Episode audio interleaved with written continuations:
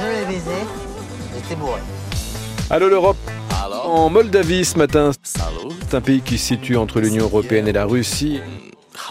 Et ça se ressent dans sa culture et sa vie politique.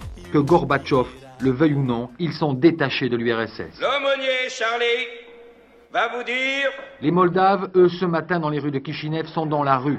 comment notre monde libre l'emportera sur le communisme avec l'aide de Dieu et d'une poignée de marines. Leur parlement s'apprête en effet à voter cet après-midi leur déclaration d'indépendance. Je suis née en 1998, le 25 mai, à Moldavie, à Chisinau. à- Cette république devrait être la septième du RSS à le faire. C'est dans l'esprit moldave d'être très généreux, très accueillant. C'est probablement la meilleure expérience de ma vie, le moment où j'ai pu faire trois années par intermittence à Istanbul.